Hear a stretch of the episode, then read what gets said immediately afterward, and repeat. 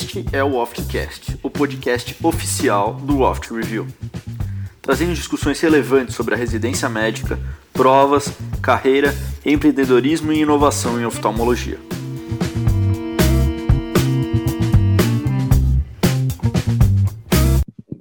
Bom dia, boa tarde, boa noite a todos os nossos ouvintes.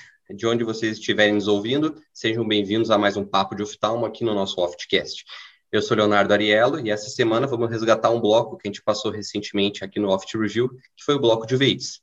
Para muitos de vocês foi uma passada um pouco turbulenta e difícil, mas eu tenho certeza que foi engrandecedora para a maioria dos nossos é, ouvintes. Um bloco que a gente teve, então, um módulo de bases que foi rico em detalhes, mas também teve muita clínica e diversos momentos que fizeram lembrar aquela medicina que vimos na faculdade.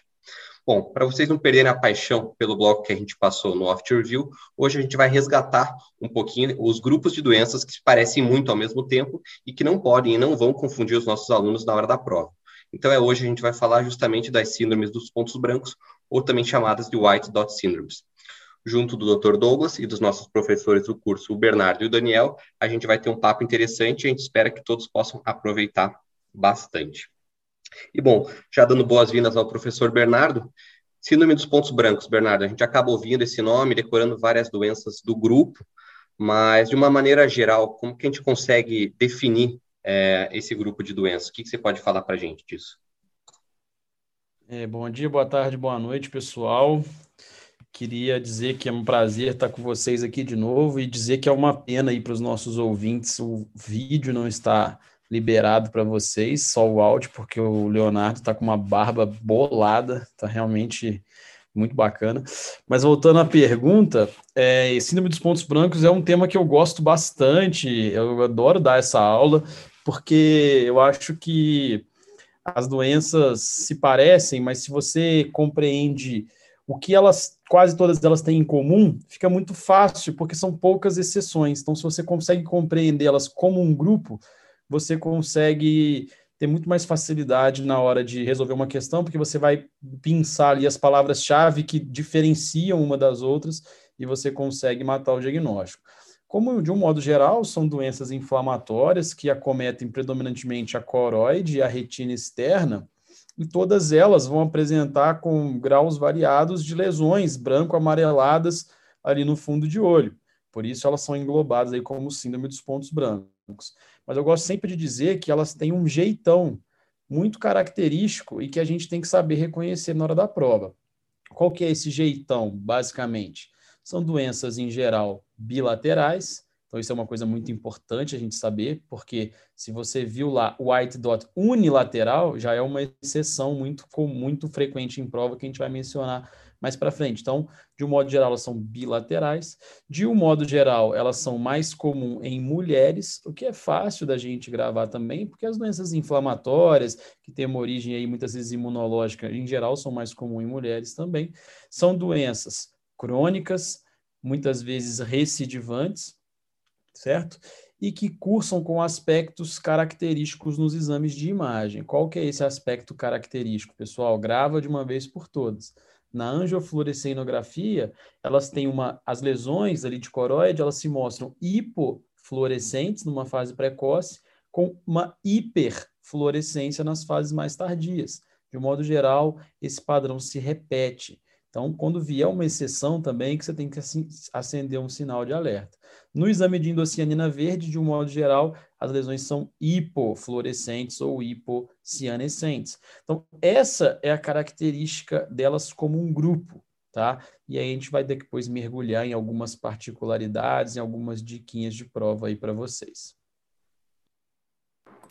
Só, é, primeiro, bom dia, boa tarde, boa noite também, é professor Daniel aqui.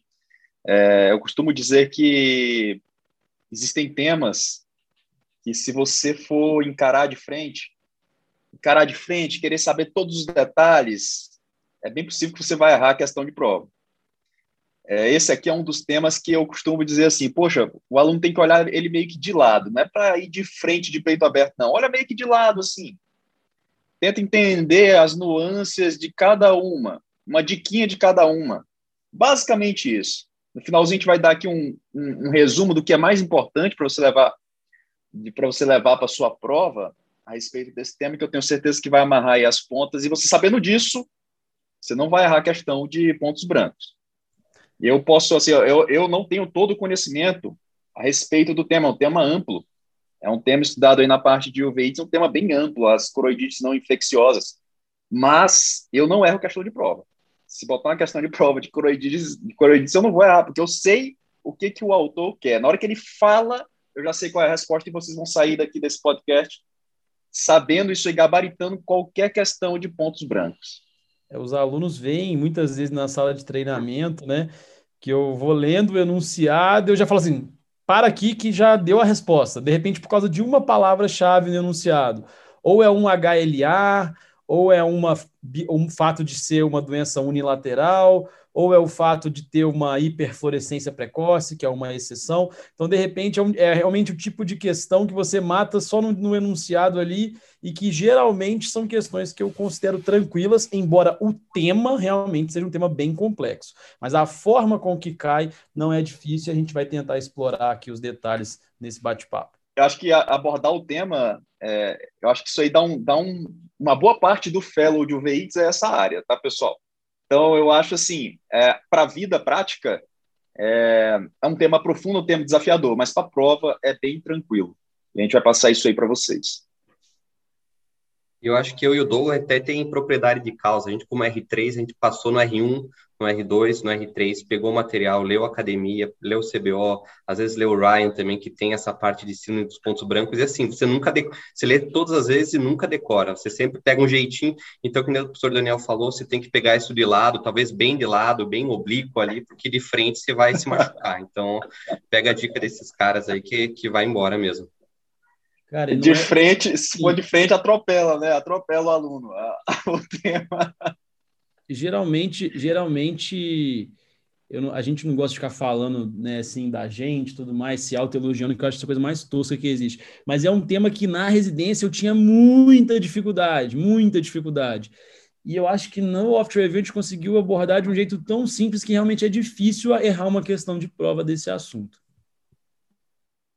Para quem não estudou o Ryan aí, que nem o nosso colega barbudo, como que vocês definem aí, já dando umas dicas, é, o jeitão do paciente, né? A epidemiologia, a gente sabe que já tem aí uma boa dica diante do, do começo do, do, do enunciado. Vamos, vamos voltar. Eu já falei um pouco na primeira resposta, mas vamos voltar para essa questão do jeitão da doença.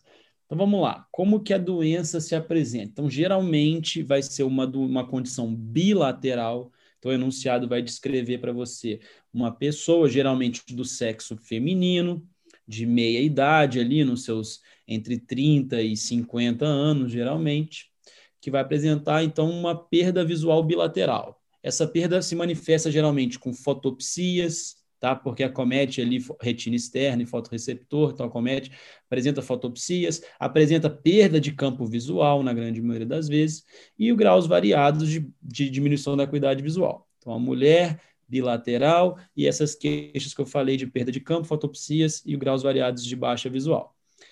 No exame oftalmológico propriamente dito, geralmente no segmento anterior não vai ter muita coisa, né?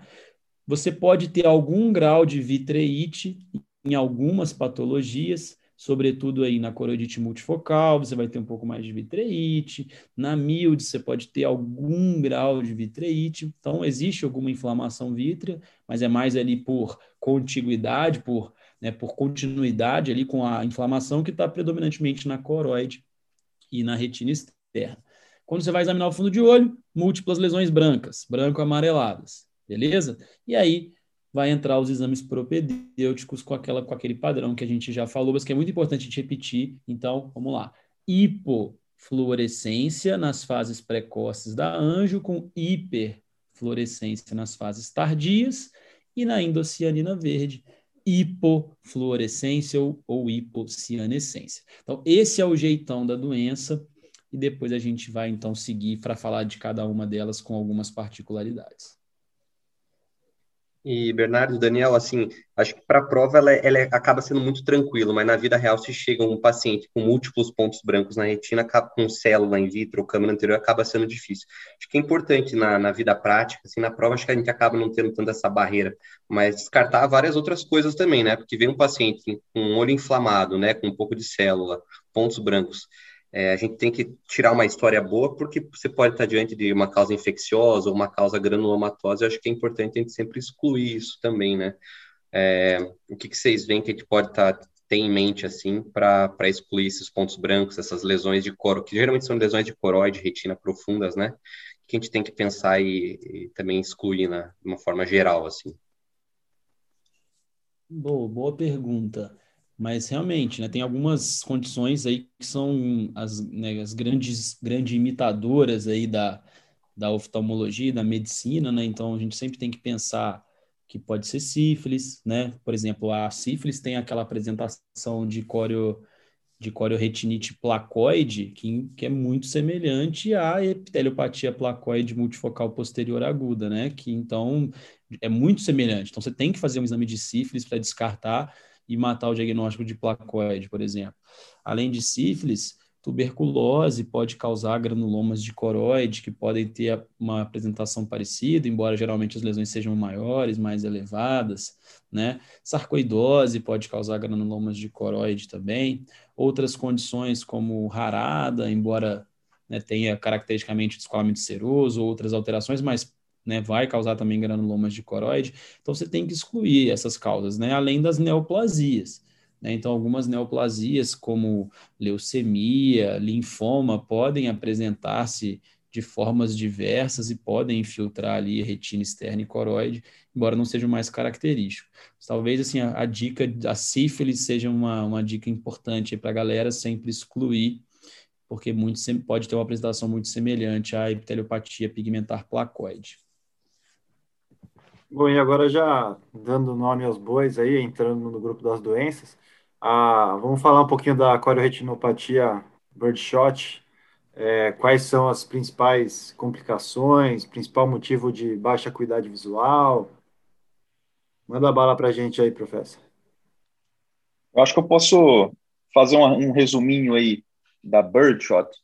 É um resuminho epidemiológico, primeiro, pessoal. Em geral, é uma doença que acomete mulheres brancas entre 30 e 60 anos de idade. Geralmente ela é bilateral e tem uma característica de ser recidivante. Eu gosto de lembrar sempre de uma senhorinha é, carregando uma, um, um, um, rifle, um rifle chamado birdshot mesmo. Se você nunca viu, coloca no Google, Google Imagens e bota assim, birdshot. Você vai ver como que é um tiro de birdshot. É, é, é um tiro que espalha sabe? Espalha. Se você der um tiro disso aí, você vai ver que espalha para tudo que é lado. Pergunta a você: vai pegar um olho só ou os dois olhos? Um tiro que espalha para tudo que é lado. Pega, pega, os dois olhos, né, pessoal? Então, é, é, lembra disso. E quando você olha o fundo de olho, parece mesmo tiro de birdshot, assim, várias lesões ovoides, é, é mais uma coloração mais creme, na, principalmente ali na, na, na, média periferia, na região do polo proximal, principalmente média periferia, mais ou menos chama atenção. E se eu fosse escolher um ponto que a prova vai perguntar para você dessa parte clínica, é realmente o que o Douglas falou. Qual é a principal causa de baixa de visão desses pacientes? Edema macular, edema macular cistoide. Então, isso aí é muito importante. E a segunda grande pergunta que vai cair é o seguinte: qual é o grande exame que diferencia essa síndrome, a birdshot, das demais, que sempre vai ser perguntado em prova, o HLA A29. Isso aí é fundamental. Então, epidemiologia, mulher branca, 30 a 60 anos de idade, bilateral, principal causa de baixa visão é uh, o edema de mácula, e o grande exame é o HLA A29. Com essas informações, você já consegue aí é, é, gabaritar as principais questões de prova, né, Bernardo? Perfeito. Eu só vou complementar com uma diquinha para o pessoal, porque birdshot, pessoal, é uma das únicas, se não for a única, white dot que causa vasculite, tá? Por ela causar vasculite, você vai ter uma particularidade na anjo. Então, além das lesões terem aquele aspecto clássico das white dots de hipoprecoce com hipertardio, você vai observar extravasamento vascular na anjo e também extravasamento no disco e também extravasamento na mácula, por isso o edema macular que o professor Dani falou. Então, lembre-se sempre disso, que é uma condição que causa vasculite e, por isso, causa também edema de mácula e vocês gabaritam qualquer questão de birdshot com essas informações. Excelente, professores. A próxima que a gente vai conversar é uma que o, o preceptor, imagino que os preceptores ou que os chefes de ambulatório sempre vão perguntar para o residente assim, como é que está o PPD, como é que está o IGRA desse paciente, ou se ele fez raio-x de tórax, tomografia de tórax, que é justamente, então, a gente vai falar um pouquinho da coroidite serpiginosa, que tem essa forma like que está associada à tuberculose. Bom, a gente fez a introdução, o que, que a gente pode falar um pouquinho da coroidite serpiginosa, tá? Bom, vou falar então sobre essa, porque ela tem algumas particularidades importantes. Primeiro, que é a única white dot mais comum em homens. Então, isso é uma exceção que vocês têm que saber para a prova, porque a prova gosta de cobrar exceções, e aí não é difícil a gente lembrar, né? Porque serpiginosa, serpente, vai lembrar aí do órgão reprodutor masculino. Então, assim, homem, mais comum em homens, beleza? Tem um HLA também que é típico, embora menos cobrado em prova do que o A29 da Burchard. Esse é o que você tem que gravar para a prova, mas se puder lembrar do da Burchard é o B7, beleza?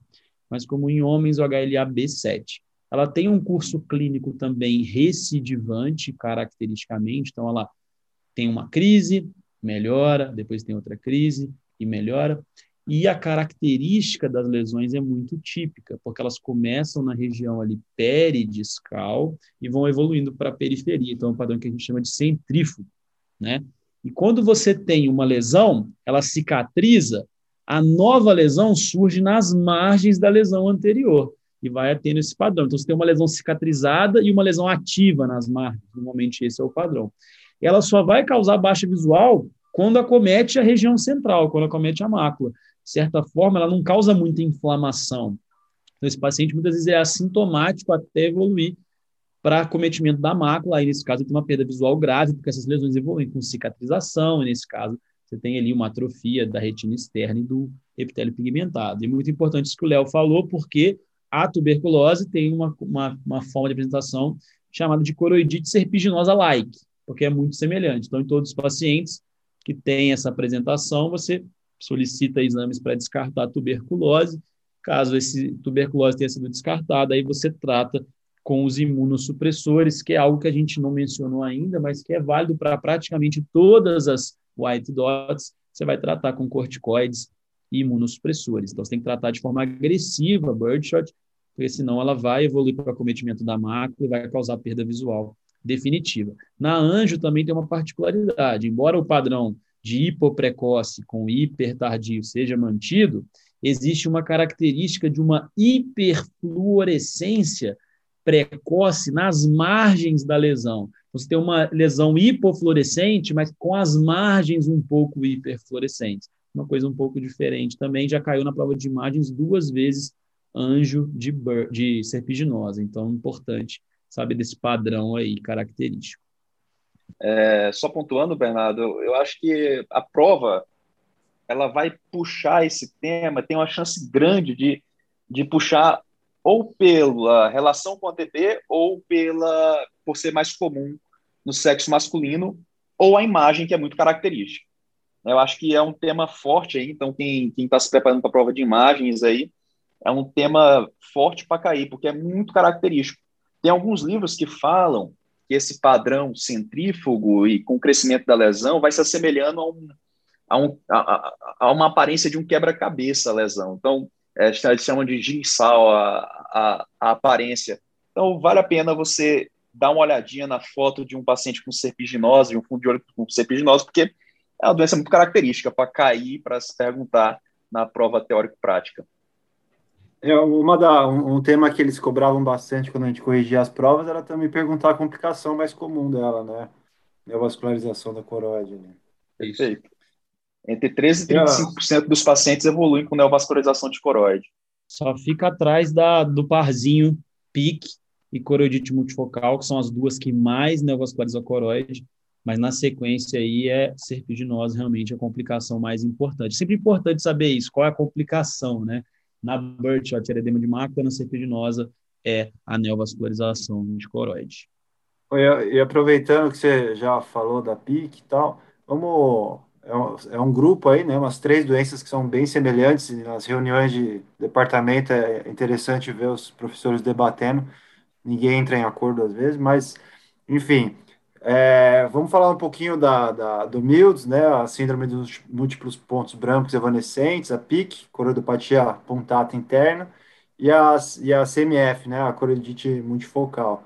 O que, que elas têm em comum é, em relação à epidemiologia e qual que são as peculiaridades dessas, dessas doenças, dessas três, né? Ô, Doug, antes do Bernardo começar a falar, só lembrar que esse, esse grupo dessas doenças aí, o pessoal também comenta que é o grupo das panteras, né? Que são as jovens mulheres e míopes aí, que o Bernardo vai dar continuidade para ninguém esquecer. Boa. É, eu acrescentaria até uma doença que, que também faz parte desse grupo, embora a apresentação um pouco diferente, que é a Azor, né? Ou Azor, que também eles acreditam que seja um, que exista um espectro ali que tenha uma fisiopatologia incomum e que, dependendo de algum fator genético, alguma questão ambiental, a pessoa pode manifestar qualquer uma dessas alterações. Então, tanto MILDS quanto coroidite multifocal, quanto PIC e AZOR. Começando com MILDS, vou, vou falar dela separado, porque ela é a que mais aparece em prova, tá? Ela tem várias particularidades, então vou falar um pouco separado dela. Então, como a gente já começou, começou a falar, todas essas doenças são mais comuns em mulheres jovens míopes, tá? Então é importante isso. A prova vai te falar que uma mulher jovem com miopia. Então tem que ter isso em mente. Mildes é muito importante por quê? Porque ela é uma white dot transitória, melhora espontaneamente. E isso já é uma coisa para você ficar atento em prova também, porque as white dots geralmente evoluem mal. Se ele falou que tinha lesões brancas e tal, e que melhorou espontaneamente, você já tem que acender para Milds e para outra que a gente vai falar depois, que é a placoide. São as únicas duas que melhoram espontaneamente. Além disso, existe o pródromo viral, que é outra coisa muito importante na Milds. A prova descreve que a pessoa teve um quadro respiratório duas semanas antes, mais ou menos você tem que lembrar de Mildes nesse caso também. Eu gosto de falar em aula que Mildes é a gripe do fotoreceptor, uma fotoreceptorite. O fotoreceptor inflama e depois ele melhora espontaneamente, muitas vezes sem sequelas. Outra particularidade da Mildes fundamental é a única white dot unilateral. Anota aí, pessoal, a única unilateral. Se leu na prova white dot unilateral, eu já falo, para de ler a alternativa, vai marcar Mildes, não tenho que ler mais tá? Então é única unilateral. Então já sabemos que ela é transitória, que tem pródromos virais, que ela é unilateral, e a gente tem que saber também a particularidade da anjo, porque ela é a única que dá hiper precoce com hiper tardia. Então, isso é muito importante, pessoal. Cai direto na prova de imagens.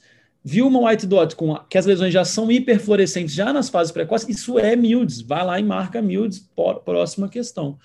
Então, essas são as características mais importantes da Mildes, e por ela ter todas essas diferenças, o fato de ser transitória, o fato de ser unilateral, o fato de ter hiper precoce, ela gosta muito de cair em prova. Beleza? Como ela é transitória, você não precisa tratar, você só observa. Então, é uma outra questão que cai sempre em prova. Qual é, qual é a conduta? Observação. As outras white dots, em geral, você vai precisar tratar com corticoides e imunossupressores, como eu já mencionei. Só mais, um, mais dois detalhes de prova. Como eu falei, ela é uma fotoreceptorite, é a gripe do fotoreceptor. Então, no OCT, você tem alterações clássicas no OCT também. Quando você vê lá a linha elipsoide do fotoreceptor, ela tem interrupções, porque o fotoreceptor está inflamado. E, além disso, a camada nuclear externa, que é onde está o núcleo desse fotoreceptor, ela tem umas, uns pontos, ela normalmente é hiporrefletiva, né? Ela tem alguns pontos hiperrefletivos característicos como ela comete fotoreceptor, no ERG, o que, que acontece? A onda A diminui. E isso é questão de prova também, porque a onda A é aquela onda do fotoreceptor. Beleza? E no campo visual, você tem caracteristicamente um alargamento da mancha cega, podendo, podendo até crescer assim, formar um escotoma temporal maior.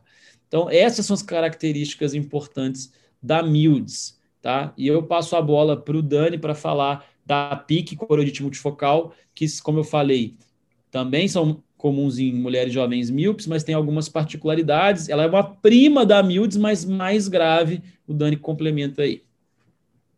É, é dá para aproveitar bastante aí a parte epidemiológica, principalmente, né, Bernardo? É, tanto coroidite multifocal quanto PIC acontecem mais em mulheres, jovens, é bilateral e tem uma característica de ser recorrente. É mais comum também em pacientes é, míopes. A grande, acho, o que chama bastante atenção é, nesses pacientes com coroidite multifocal é que eles apresentam umas lesões que têm é, uma, certa uma certa diferença no, no aspecto agudo e crônico. Então, como é algo recorrente, você tem lesões agudas, ativas, que são mais esbranquiçadas, e lesões mais crônicas, que são mais pigmentadas. Um ponto legal aqui é que existe uma outra doença, cara, que é igual, mas é igual à coroidite multifocal, que é a retinopatia relacionada à histoplasmose, a síndrome POUS. Ela é igual, já foi questão de prova isso. Ah, qual é? Ele mostrava uma foto com lesões pequenas brancas espalhadas ali no, no, na média periferia e no, no polo posterior e algumas lesões mais pigmentadas. O aluno pensava ali em coroidite multifocal, mas ele queria a, a, a, doença que é igual praticamente, que você, na verdade, é um diagnóstico, a multifocal é um diagnóstico de exclusão em relação a ela, que era a POUS e essa era o diagnóstico, né? A, a doença relacionada aí à histoplasmose. Então, e aí tem a diquinha, vale só te interrompendo rapidinho, tem a diquinha de que é, essa doença é, é relativamente comum nos Estados Unidos, então você vê pessoal falar bastante disso na academia americana e tudo mais, e é uma condição que, que acomete pessoas que frequentam cavernas, né? Então tem essa característica aí da, da, da histoplasmose. No Brasil, Dani falou, síndrome POUS é, é, em inglês, no Brasil é SHOP, que é síndrome da histoplasmose ocular presumida. Né? Realmente é igual Exatamente. a focal, né? Então, realmente muito bem colocado. Chama, outra coisa que chama. Não, ia dizer, acho que a maioria dos nossos ouvintes acabam frequentando cavernas, então é uma coisa para ficar atento aí, todo mundo Tem se proteger atento, e usar né? máscara na N95. Eu acho que é, eu acho que poucas vezes você vai ver a palavra caverna na prova do CBO, então vale a pena gravar esse detalhe, tá? É, outro detalhe que chama muita atenção é condição, essa condição inflamatória, ela afeta também o vidro, ela causa uma, uma vitreite que chama atenção. E, claro, jamais esquecer a grande complicação, né, a principal causa aí entre as white dots de neovascularização de coroide, aqui, a coroidite multifocal e a PIC. Um detalhe importante, a PIC parece uma coroidite multifocal, mas é mais concentrada no polo posterior. Acho que essa é uma, uma algo que chama muita atenção nessa, nessa doença. Para finalizar, Bernardo, acho que tem uma coisa que eu, eu não acredito que, que vai ser cobrado em prova, mas é uma mais aí para o aluno X-Men. Tá? Existe um, um epônimo aqui que é chamada de linha de Slagel. não sei se o CBO vai cobrar isso, mas é, é o aluno X-Men, né, o aluno está preparado para tudo. Então, a linha de Slagel é uma linha meio que na média periferia acirforme, é, cicatricial, arciforme, que é característico do paciente que tem coroidite multifocal. Caralho, essa nem eu nunca tinha ouvido falar. Boa. É, é, é uma informação do, é informação do Atlas de Retina do Januzzi. Boa. É, mas, mas, mas, mas, mas, só, só contando uma, uma situação, tem coisas que você aprende que, que é, é engraçado, né? Às vezes não tem assim grande utilidade que não seja para um momento de você acertar uma questão de prova ou, ou ou dar um diagnóstico quando ninguém está esperando, né? Certa vez eu estava numa, numa roda de, de colegas, de amigos, né? Discutindo, discutindo algumas imagens na internet. E aí, de repente, me cai uma imagem com alguns pontos hiperpigmentados, outros mais brancos, e uma linha arciforme. Esse foi o único momento da minha vida que eu usei, né? Esse, esse conhecimento, mas foi bem, foi bem engraçado, né? Eu cheguei e olhei assim, Linha de estilagem aí, ó, coroidite multifocal, o pessoal olhou, não entendeu. Ah, se, um dia, se, um, dia, vocês forem convidados para dar um rolê com o Dani, né, fica a dica aí do, das atividades. É, não, não, isso aí, é, se, se, algum dia for cobrado no ambulatório, né, imagina lá o teu chefe aqui, ó, aqui, o que, que, é isso aqui, né? Você fala linha de estilagem, pô, isso aí você ganhou ganhou a residência já aí com o, o cara te dá férias por um mês, pode descansar, porque você já está sabendo muito. É, só, complement... só resumindo, então, a PIC e a coroidite multifocal são muito parecidas, elas são comuns em mulheres jovens míopes, são lesões mais em coroide, e aí as particularidades são essas que o Dani falou. Então, na coroidite multifocal, você tem lesões em diferentes níveis de atividade, enquanto na PIC isso não é comum, na PIC as lesões aparecem meio que juntas, tá? Além disso, na coroidite multifocal, as lesões vão até a periferia, enquanto na PIC é mais polo posterior. E, por fim, o próprio nome é coroidite multifocal e panuveite. Então, porque você tem uma inflamação no vítreo também na coroidite multifocal que você não tem na PIC. Então, elas são muito comuns, muito, é muito comuns não, muito semelhantes, e a, e a grande complicação de ambas é a neovascularização de coroide, tá? E a prova cobra isso. Qual é a white dot que mais neovasculariza a coroide? Ou vai estar tá lá a coroide multifocal, ou vai estar tá na alternativa. Se tiver as duas, a gente anula a questão, porque não, não tem muita diferença entre elas, e já caiu desse jeito em prova. Só terminando, então, para falar da Azor, que eu já levantei a bola, que também é uma condição comum em mulheres jovens míopes. Como que é a Azor, pessoal? Ela é uma... O é, que, que significa a sigla, né? É retinopatia oculta externa zonal aguda, tá? Em inglês. Então vamos lá. Oculta, por quê? Porque no, nas fases iniciais o fundo de olho é completamente normal. Paciente, na mulher jovem míope, ela se queixa de uma perda de campo visual, que vai ser normalmente um alargamento da mancha cega, tá? Mas no fundo de olho está normal, por isso ela é oculta, tá? E por que, que ela é externa? Porque ela pega fotoreceptor, né? Ela vai pegar ali a retina externa tá certo? E como que essa doença evolui? Então, só um alargamento da mancha cega, com o passar do tempo, aí sim atrofia a retina externa e o fotoreceptor e, a, e acaba atrofiando o EPR também por consequência, e você tem aquele aspecto ali de uma atrofia do EPR que predomina na região peripapilar, tá? Por isso que ela é zonal também, porque ela predomina ali na região peripapilar. Um exame muito importante é o exame de autofluorescência na ASOR, você vai ter ali na região peripapilar uma grande hipoautofluorescência por conta dessa lesão de EPR retina externa, com as margens hiperautofluorescentes, que, mostrando que a região ali das margens está em sofrimento. Tá? Então, ASOR é uma forma de apresentação também típica em mulheres jovens míopes e que também já apareceu na prova do CBO. Bom, e a gente tem também, o Bernardo já comentou um pouquinho, que é tem um diagnóstico diferencial importante com a sífilis, que é a placoide, né? ou formalmente que a gente chama ela de epiteliopatia pigmentar placoide, que é multifocal, ela é posterior e aguda, então por isso o nome. Mas a gente facilita chamando só de placoide. Bom, esse grupo de esse, essa doença, na verdade, que faz parte das white dot syndromes, ela geralmente se mostra com lesões um pouco maiores do que a gente vê na Burchard ou na própria Miltz, então são lesões que têm um diâmetro de disco, dois diâmetros de disco, e geralmente são lesões de córeo capilar. Então, a gente vê isso na anjo, na endocianina, no OCT, são lesões de córeo capilar e diz que se é um processo vasculítico. E a gente consegue encontrar muitas associações com outras doenças sistêmicas, inclusive, né, um paciente que vem com um quadro desse, com cefaleia, merece uma ressonância magnética. Então, o que, que vocês podem falar para a gente um pouco da placoide ou da também chamada AMP, né? Acho que, eu acho que o professor Leonardo já já destrinchou, né, Bernardo, a placoide, né? Pois é. Mas alguns pontos importantes aí é, é, que, eu, que eu creio que possa ser cobrado na prova é um resumão, só um resumão aqui a respeito de gênero, né? Ah, qual é a única mais comum no homem? Serpiginosa.